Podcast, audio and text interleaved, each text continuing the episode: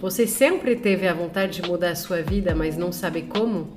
Você passa o dia sonhando com seu plano B? Ou simplesmente você está em busca de inspiração?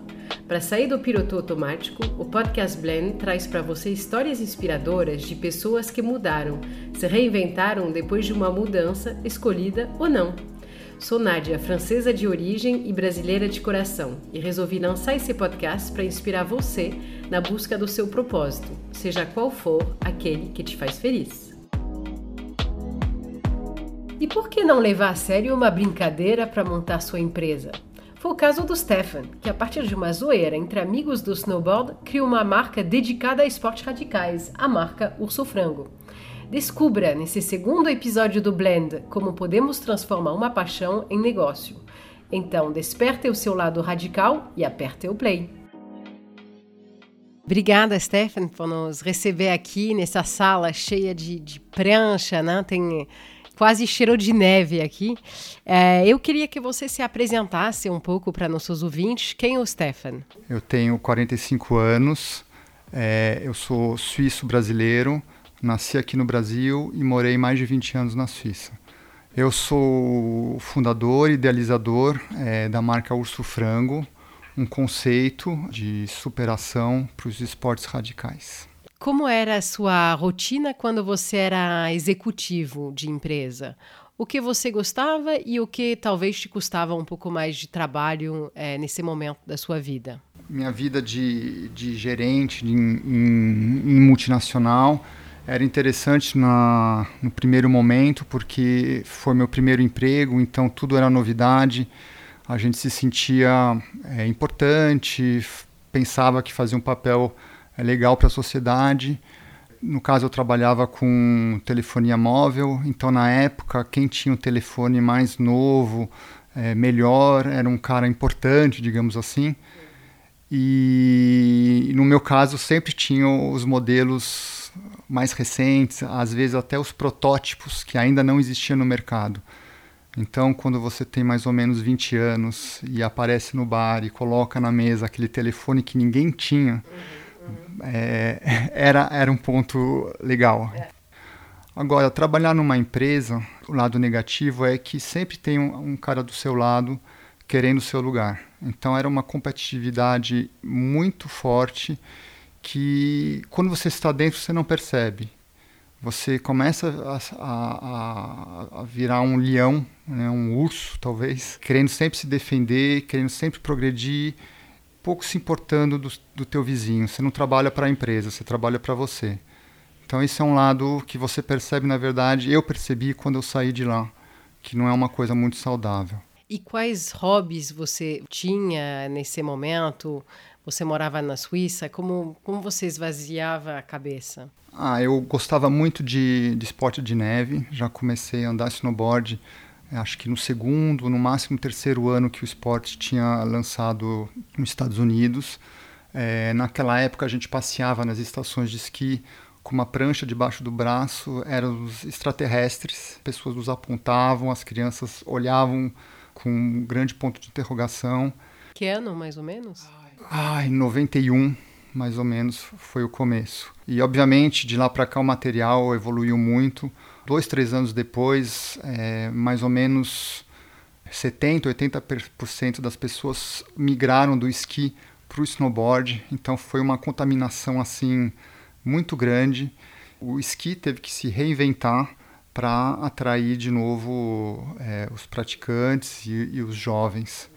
Mas, voltando à tua pergunta inicial das minhas atividades, eu era um, um multiesportista, eu fazia um pouquinho de tudo. Sempre atrapalhava no sentido quando tinha competição, eu não chegava em primeiro lugar, mas sempre estava lá brigando por alguma coisa. Mas também eu nunca me dediquei, como é o caso hoje, a qualquer modalidade. Não, não treinava, é, saía final de semana, bebia, ia para as baladas. Era mais uma coisa divertida do que séria e profissional. Então, o snowboard era um hobby para você, mas tem um momento, já nessa época, que você enxergava uma possibilidade de você fazer um negócio com o snowboard? Ou era somente uma, uma diversão, realmente? Não, naquela época eu não via nenhum tipo de negócio possível. Inclusive eu via ah, algumas marcas, alguns conceitos e sempre olhava me questionando como que o cara conseguiu fazer isso? Qual é o caminho para se fazer isso? Eu não sonhava em fazer uma marca, mas assim, talvez tinha um desejo assim escondido tem uma marca em particular é, nessa época que te acompanhou, que te marcou e, e por quê? Ah, sem dúvida. A marca se chama Burton. Essa marca me acompanha desde sempre.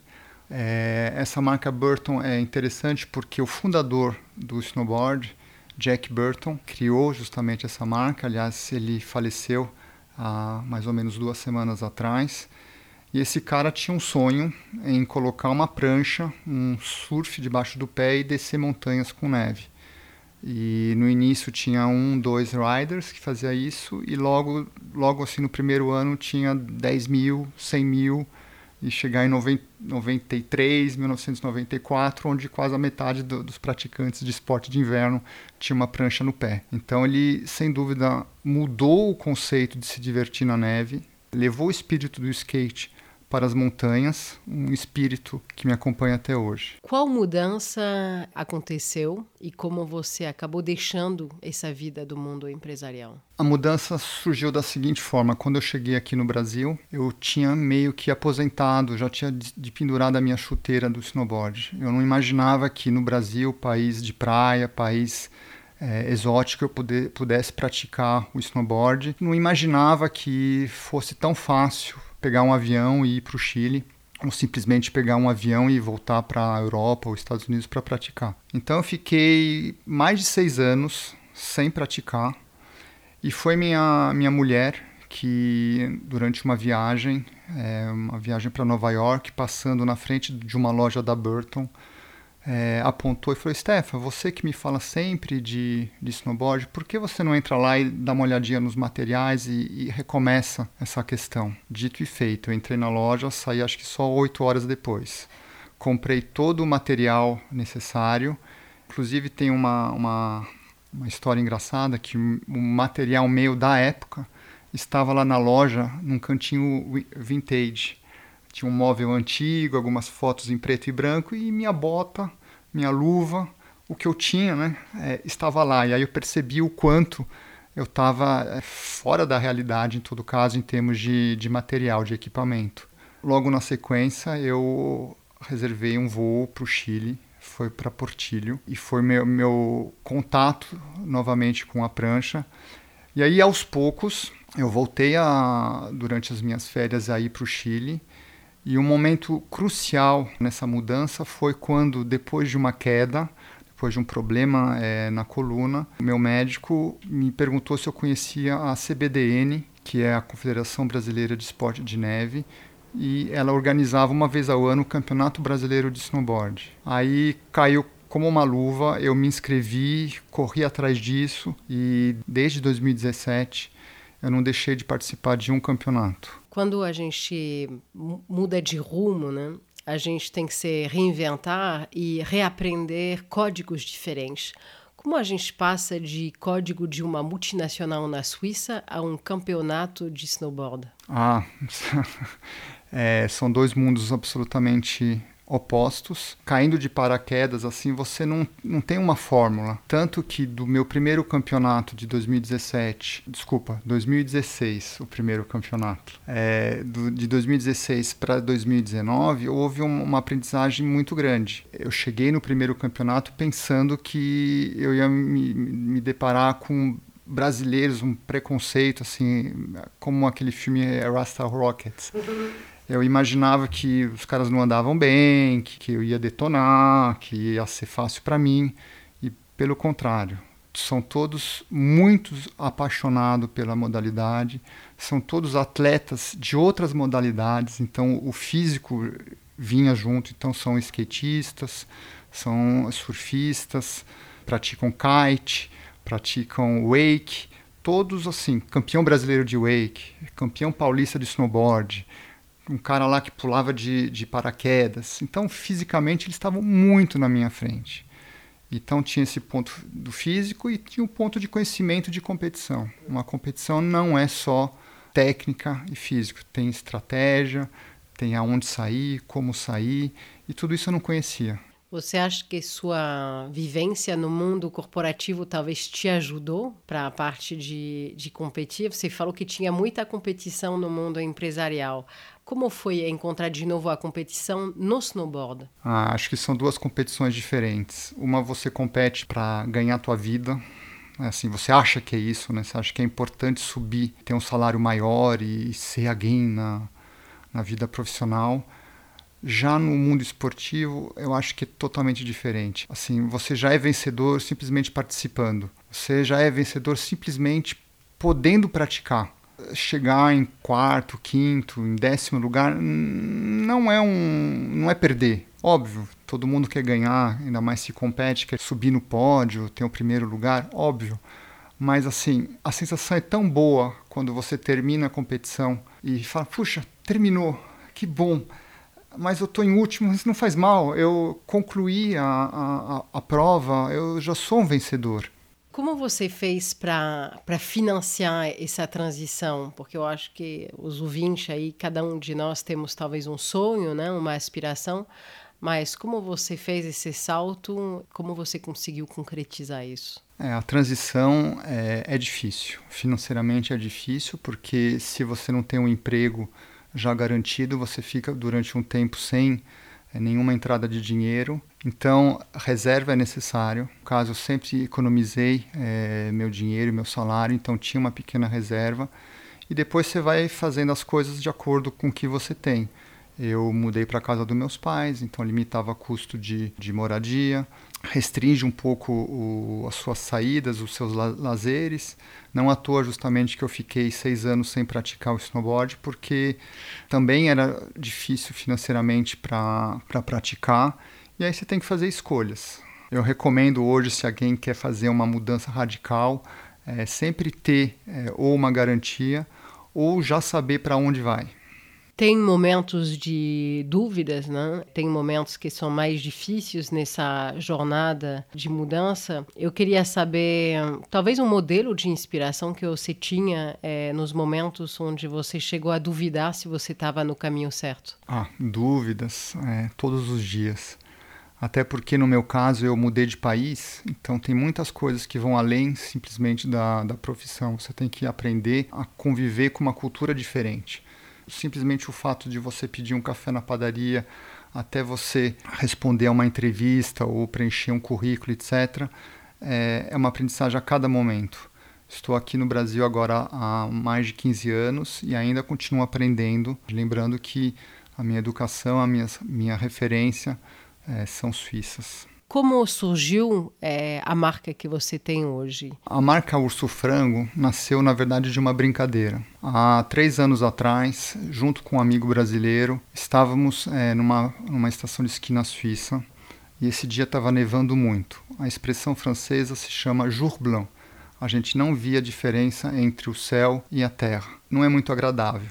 Então, para melhorar essa situação, a gente foi andar de snowboard na floresta. As árvores, os troncos das árvores davam um contraste e a gente podia fazer um zigue-zague entre as árvores e, e, se divertir mesmo com essas condições desfavoráveis. Em algum momento a gente parou para avaliar o que a gente fez e, e, e saber para onde a gente ia e um colega meu nos alertou, é um amigo suíço, nos alertou que a gente estava andando muito perto dos pinheiros e que a gente podia despertar uma ave que hibernava. A gente ficou muito surpreso dessa história, nunca ouvi falar de uma ave que hibernava. E perguntamos para ele, mas essa ave parece com o quê? E foi aí que ele respondeu, parece com um frango.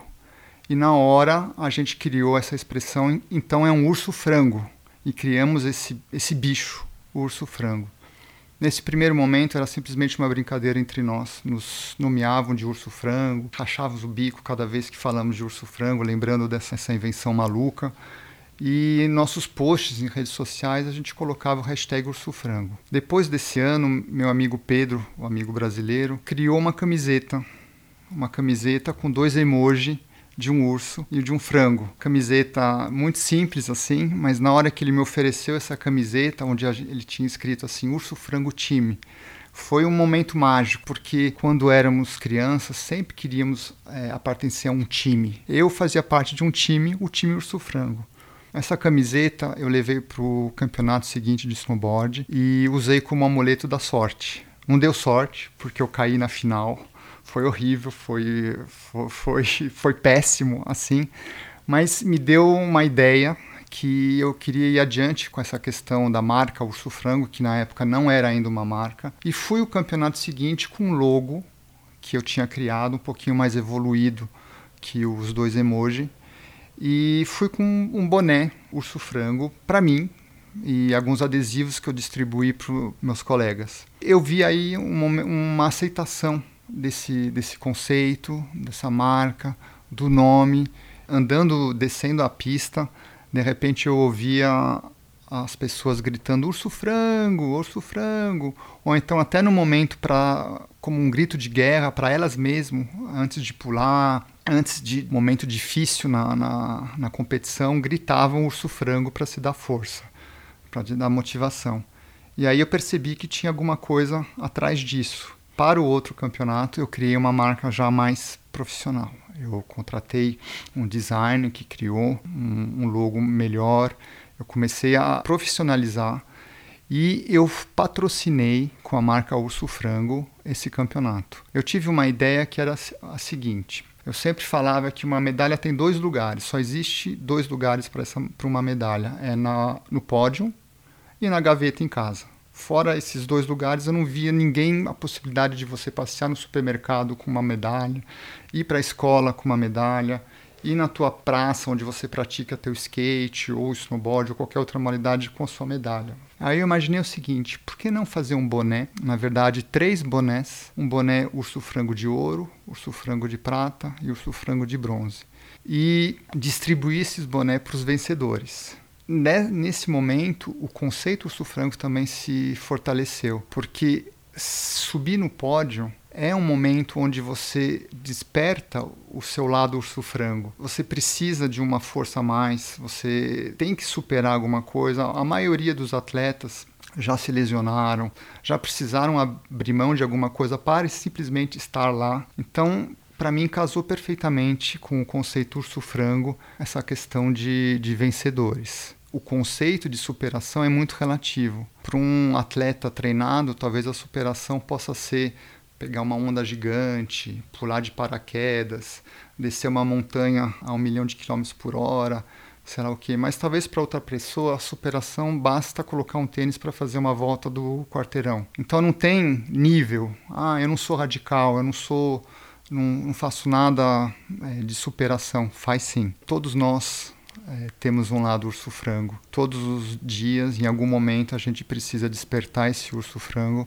Aliás, o urso frango é que nos faz vibrar. Se não tivesse um urso frango hibernando na gente, acho que talvez o propósito da vida fica meio sem graça, que seria simplesmente trabalhar, dormir, comer, trabalhar, dormir, comer. O legado do urso frango seria justamente de despertar esse lado é, de superação de cada um de nós, tendo diferentes níveis. O fato de você pegar seu carro para ir treinar, o fato de você se organizar é, financeiramente e no, no teu trabalho para poder praticar uma modalidade de snowboard, de surf ou fazer uma viagem com um propósito esportivo, sair da zona de conforto é esse o conceito é, do urso frango. Então, o urso frango é, na verdade, um conceito que vem de bonés. Então, a gente pode fazer uma brincadeira e falar: a gente precisa ter o urso frango na cabeça. Vocês podem seguir Urso Frango no Instagram, arroba Urso Frango, e também no arroba. Espero que vocês gostaram desse episódio e se vocês têm mais pessoas que mudaram de vida ou simplesmente foram atrás do seu propósito, favor nos contactar nas redes sociais. Obrigada e let's blend!